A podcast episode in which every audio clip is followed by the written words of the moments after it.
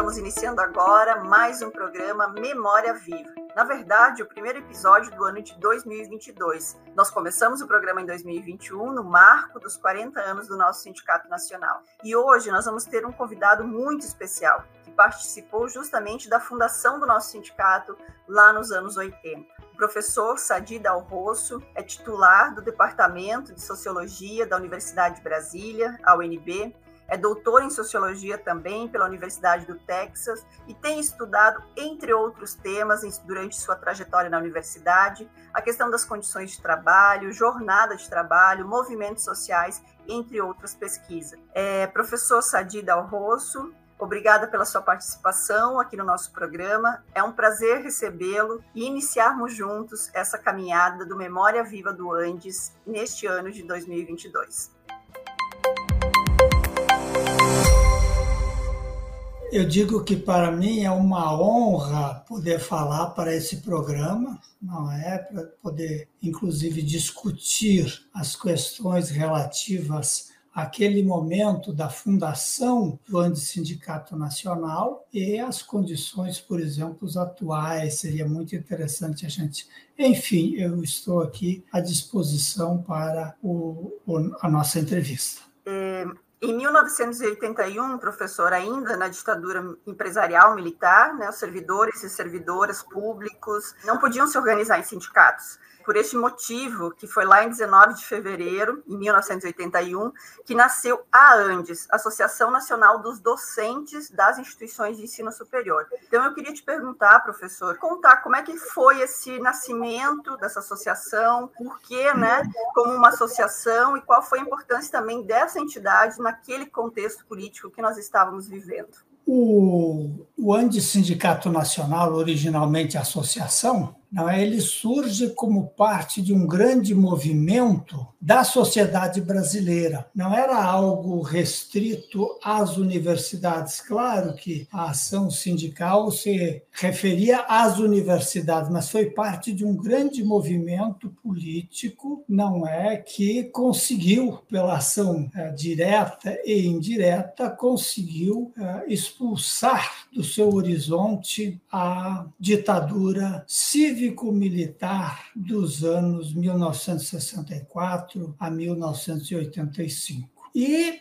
esse movimento foi se articulando de uma forma concreta, foram começaram a ser feitas reuniões regionais, inclusive tem um artigo que vai ser publicado recentemente por um, um livro que eu estou organizando que detalha muito esse tipo de coligação entre, entre os professores de universidades importantes como da, da Universidade Federal do, do Rio de Janeiro, a UFRJ, como a USP, como a Unicamp, como a UNB, como as universidades do Sul, Federal do Rio Grande do Sul, Belo Horizonte, as grandes universidades federais, mas também se entraram aí as universidades estaduais, é o caso, por exemplo, da USP, da Unicamp, da Unesp, como também universidades particulares que foram e continuam sendo importantes dentro do movimento até hoje, legislativamente pela legislação. Não havia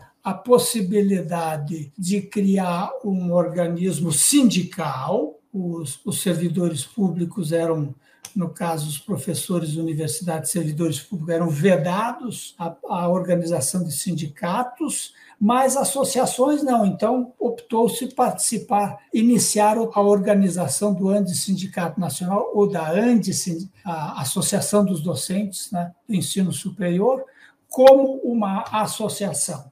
E também, além de, de da deliberação, que foi uma coisa importantíssima, uma reunião Campinas de representantes de todas as universidades, de todas as regiões do sul do Brasil até o norte do Brasil, passando por todas as regiões, eu estava lá presente. Eu acho que eu poderia, inclusive, comparar um pouco com os dias de hoje.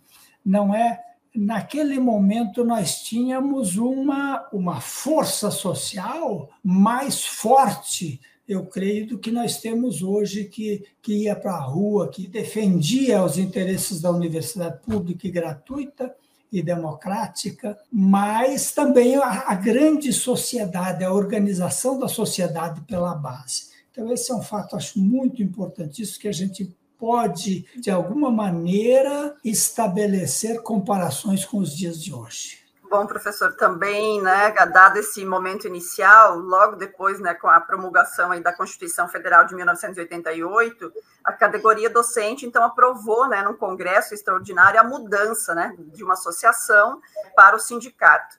E o professor justamente foi responsável, né, por entregar e assinar o documento, né, que registrava é. né, o Andes como sindicato nacional, justamente porque você foste né, o quinto presidente da entidade, né, naquele momento estava como presidente. Então, eu queria que nos contasse um pouco como aconteceu este momento, né? Esse momento de também de transição e também como foi esse período é, durante essa sua gestão, 88 a 1990 e, os, e né, os desafios que tiveram nesse momento também enquanto sindicato então oficializado. Nós estávamos à frente do Andes com toda a diretoria e decidimos convocar um congresso extraordinário que foi realizado no Rio de Janeiro com esse objetivo. Como a Constituinte de 86 e 88 ela possibilitou a sindicalização dos professores, então era possível nós transformarmos a Andes Sindicato Nacional em o Andes Sindicato Nacional. É claro que a forma de organização sindical ela é uma forma já existente a, a, lá dos anos 30, 40, ou, ou, anteriormente ainda aos anos 30, 40, mas né, pela CLT tem a regulamentação, mas ela existia bem anteriormente aos anos 30, 40. Né? Então, é claro que isso ficou como um resquício de, uma, de posição. Mesmo assim, os participantes do, do Congresso Extraordinário eles entenderam que seria importante assumir a entidade como uma entidade sindical. E eu acho que foi uma decisão correta e que é a forma que mantém até os dias de hoje crescimento do movimento das lutas sociais. Né? Então, esse foi o caso da transformação da Andes em o Sindicato Nacional não é o Sindicato Nacional, que é o que nos orgulha até os dias de hoje. Bom, exatamente, né? O que nos orgulha aí nesses 41 anos também que estamos completando, né? E que foram 40 anos de muita luta, né, professor? Muita, muita luta, muita persistência, muita coragem também, né? Então eu queria te perguntar quais foram os principais desafios é, né, do sindicato nesse percurso, também né, durante é, o tempo que você esteve na diretoria, mas entendendo também essa história mais ampla do sindicato como um todo, quais foram os principais desafios aí nesses 40 anos? O desafio que se colocava para o ANDE Sindicato Nacional era de várias naturezas. Eu tenho acentuado nessa fala nesse momento, eu acentuei muito a questão sindical do ANDE Sindicato Nacional. Mas nós temos que ver, é, fundamentalmente, o sindicato era organizado para defender a universidade pública gratuita no seio da sociedade brasileira. Então, esse é o aspecto que, no meu ponto de vista, é um aspecto extremamente importante. Tanto que, durante o Congresso Constituinte, nós fizemos um esforço muito grande porque a minha gestão foi exatamente 86, 88, e nesse mesmo período, era o período que estava ocorrendo ah, o Congresso Constituinte, fizemos um esforço muito grande para criar um projeto de universidade pública e gratuita e democrática para o país.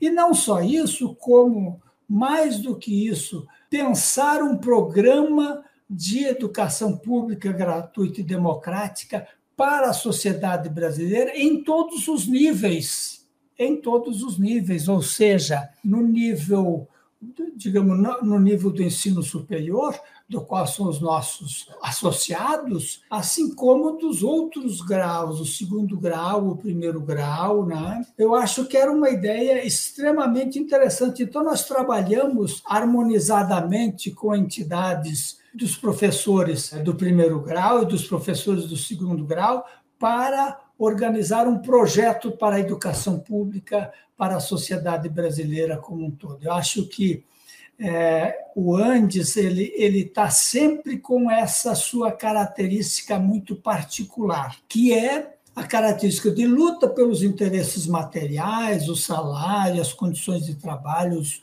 os empregos, as ocupações, como também a luta pelo projeto de universidade pública e gratuita no conjunto da sociedade brasileira. Aqui, então, no caso, era, é mais do que um projeto de universidade pública e gratuita, era um projeto da educação pública e gratuita para a sociedade brasileira. Então, aí ele se, de certa forma, houve um engajamento muito grande do, do, do nosso sindicato, junto com um, um, bloco de parlamentares, organizando esse projeto pela educação pública e gratuita conjunto da sociedade brasileira. Ou seja, isso, de certa forma, mostrava que o próprio sindicato não era só um, uma entidade voltada para si, para os interesses salariais apenas e os materiais, mas era para o conjunto da sociedade.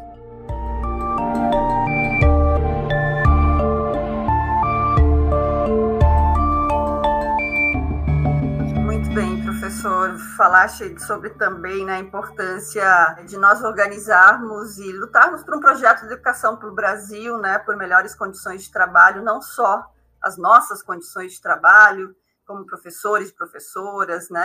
Também a defesa da universidade, se não da classe trabalhadora como um todo, né? Pensando é, nesse sindicato com uma perspectiva classista. E nesse sentido, eu queria lhe perguntar, né? Como como você vê esse momento que nós estamos vivendo é, de extrema precarização né, do mundo do trabalho, é uma cobrança né, muito grande de produtividade para nós dentro da universidade, ao mesmo tempo com péssimas condições de trabalho que foram precarizadas ainda mais a partir dessa realidade da pandemia. Então, nós temos aí uma série de, de possibilidades né, de pensar como se estruturam também esses ataques para nós na universidade, mas também para o conjunto da classe nesse momento eu queria lhe perguntar uma avaliação né, política também desse momento e dos desafios que estão colocados para o próprio sindicato e o ANDES para seguir nessa luta e nessa defesa também do projeto de universidade que nós temos construído nesses 41 anos da entidade. Eu acho que o projeto para a educação pública e gratuita para o Brasil, ele é um projeto que aponta, digamos, para a unificação dos movimentos sindicais. Eu sei que se criaram através do tempo uma organização sindical para o ensino superior, outra organização sindical para o primeiro e segundo graus, e, e também outros, outras organizações para o setor privado. Então, de certa forma, o que eu queria dizer é que o projeto de educação, um projeto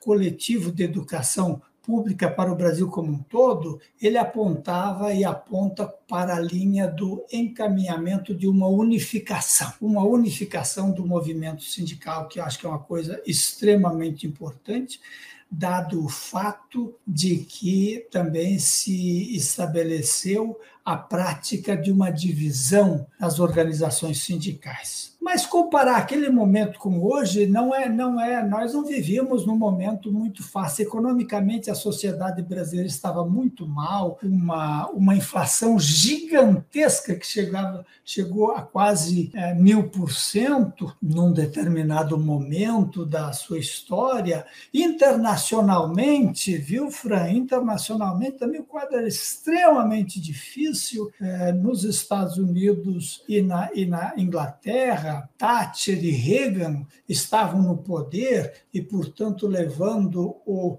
o enfrentamento contra o projeto socialista da, das repúblicas socialistas soviéticas, e nas próprias repúblicas soviéticas, com uma crise econômica muito grande. Então, aquele enfrentamento que houve internacionalmente é, nos colocava também numa parte defensiva. É claro que para o Brasil foi um grande salto, um grande avanço, mas olhando mundialmente, havia uma pressão contrária ao avanço do nosso movimento. Então, nós teríamos que encontrar dentro desses do contexto internacional, nós teríamos que encontrar exemplos da, de movimentos que acompanharam isso. Há outros países da América Latina, outros países da África e do Oriente Médio. Mas o, o, cenário internacional era um cenário muito ruim, como é o cenário de hoje, não é?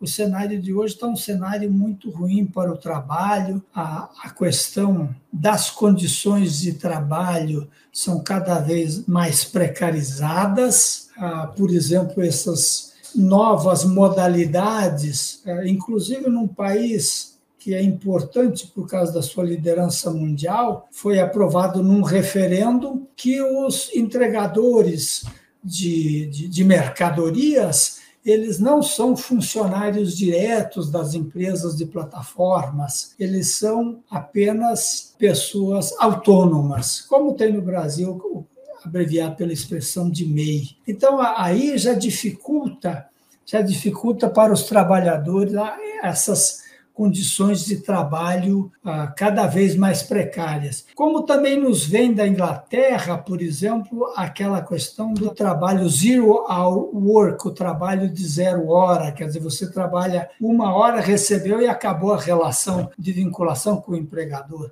E depois os vários outros exemplos que foram adotados no caso brasileiro, não é? E me permita, o Fran, a fazer uma crítica a essa proposta de reforma trabalhista, porque essa proposta de reforma trabalhista nem sequer se deu ao luxo de convidar um sindicato. Está fazendo mudanças trabalhistas, advogados, do setor jurídico e assim por diante, mas nem sequer chamaram uma pessoa para representar o movimento sindical. Então, qual é o grau de legitimidade que tem essas propostas que estão sendo feitas, senão a força? Por isso, a gente tem que rejeitar esse projeto como um todo, não é?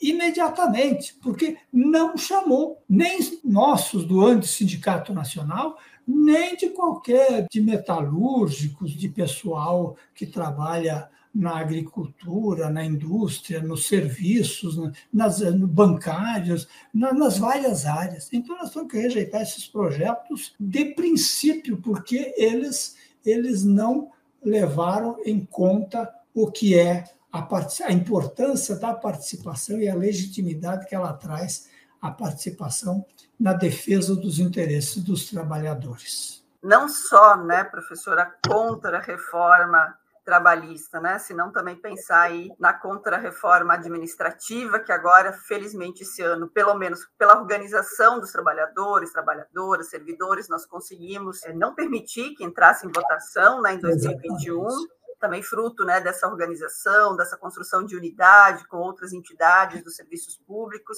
A emenda constitucional, né, 95, que a gente sabe que é da teto dos gastos e os impactos também que tem é, de contra-reformas que nós sabemos que estão a serviço né, do mercado e da transformação aí dos nossos mínimos direitos sociais para a classe trabalhadora, que já nesse momento tem a sua vida tão precarizada, né? Bom, professor, eu queria te perguntar agora, por último, né, que mais você tem a nos contar sobre essa história do sindicato, que seja importante, né, de nós deixarmos registrado aqui neste programa Memória Viva. Eu queria destacar aqui que nós fizemos naquela época, também no Rio de Janeiro, fizemos um encontro internacional de organizações sindicais e professores universitários e, e organizações que visavam a unificação dos vários movimentos sindicais é, numa escala internacional não é no sentido de que é, hoje tem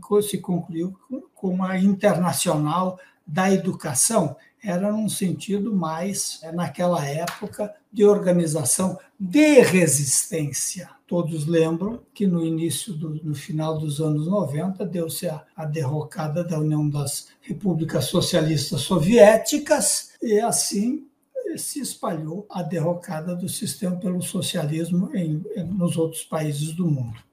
Mas então organizamos uma reunião de representantes do sindicalismo docente internacional, que foi realizado na cidade do Rio de Janeiro e que visava então a unificação das forças de ação política do campo da educação, a sua unificação acima dos limites regionais dos limites por país. Então, essa, essa reunião foi feita com apoio da Federal do Rio de Janeiro e das diversas universidades uh, do Rio de Janeiro. Ela foi feita tendo representantes da América Latina toda, dos Estados Unidos, do Canadá e muitos representantes da Europa, seja do Ocidente, seja também da região mais oriental, da Europa mais oriental, e também uh, representações da África. Ah, então, esse foi um, digamos, um esforço de internacionalização que nós tínhamos levado durante toda a nossa gestão para concretizar uma forma de organização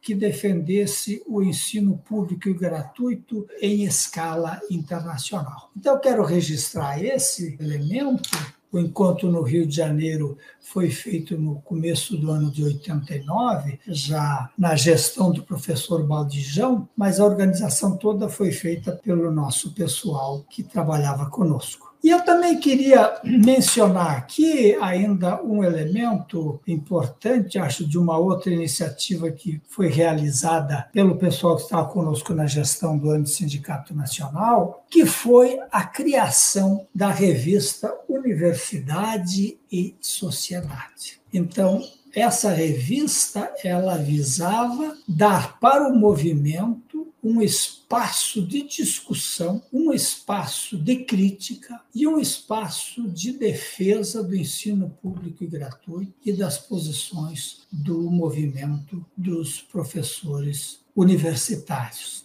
ou melhor dizendo, dos movimentos professores universitários e de todos os outros níveis de escolaridade. Excelente, professor. Obrigada por trazer a memória né, desses momentos também, tanto dessa perspectiva internacional, internacionalista, que eu acho que é fundamental para o nosso sindicato, a gente conseguir né, retomar, avançar e, e, e, seguir também nessa perspectiva, especialmente neste momento, né? A gente está falando de tantas contradições que estão colocadas para nós né, nessa realidade agora e, e, não tem como não olharmos para o outro lado da fronteira, né?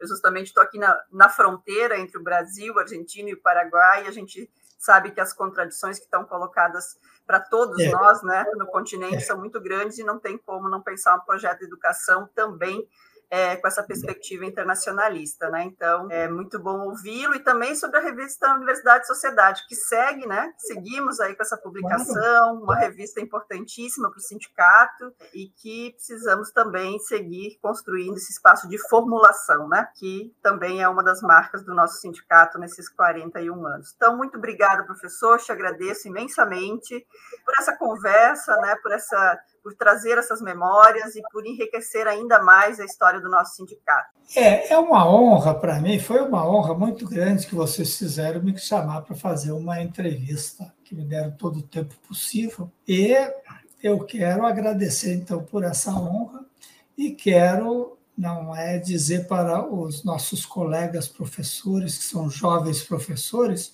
que nós aqui, os jovens, independentemente das idades, continuamos na luta continuam na luta, firme, firmes e fortes.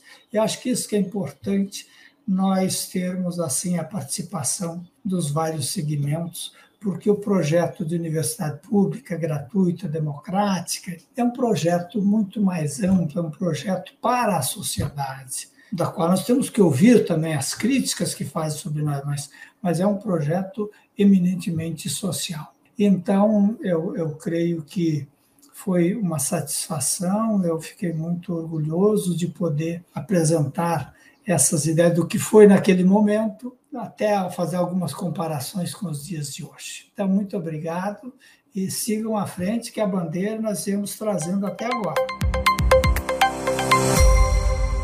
Programa Memória Viva é feito por relatos de quem construiu e constrói a luta do nosso sindicato por aqueles e aquelas que escreveram e escrevem todos os dias no chão das nossas universidades e nas sessões sindicais uma história de luta em defesa da universidade pública, gratuita, laica, socialmente referenciada nos interesses do povo trabalhador. Hoje nós conversamos com o professor e pesquisador, ex-presidente do Antissindicato Nacional, o Sadi Dalroso, professor aí da UNB.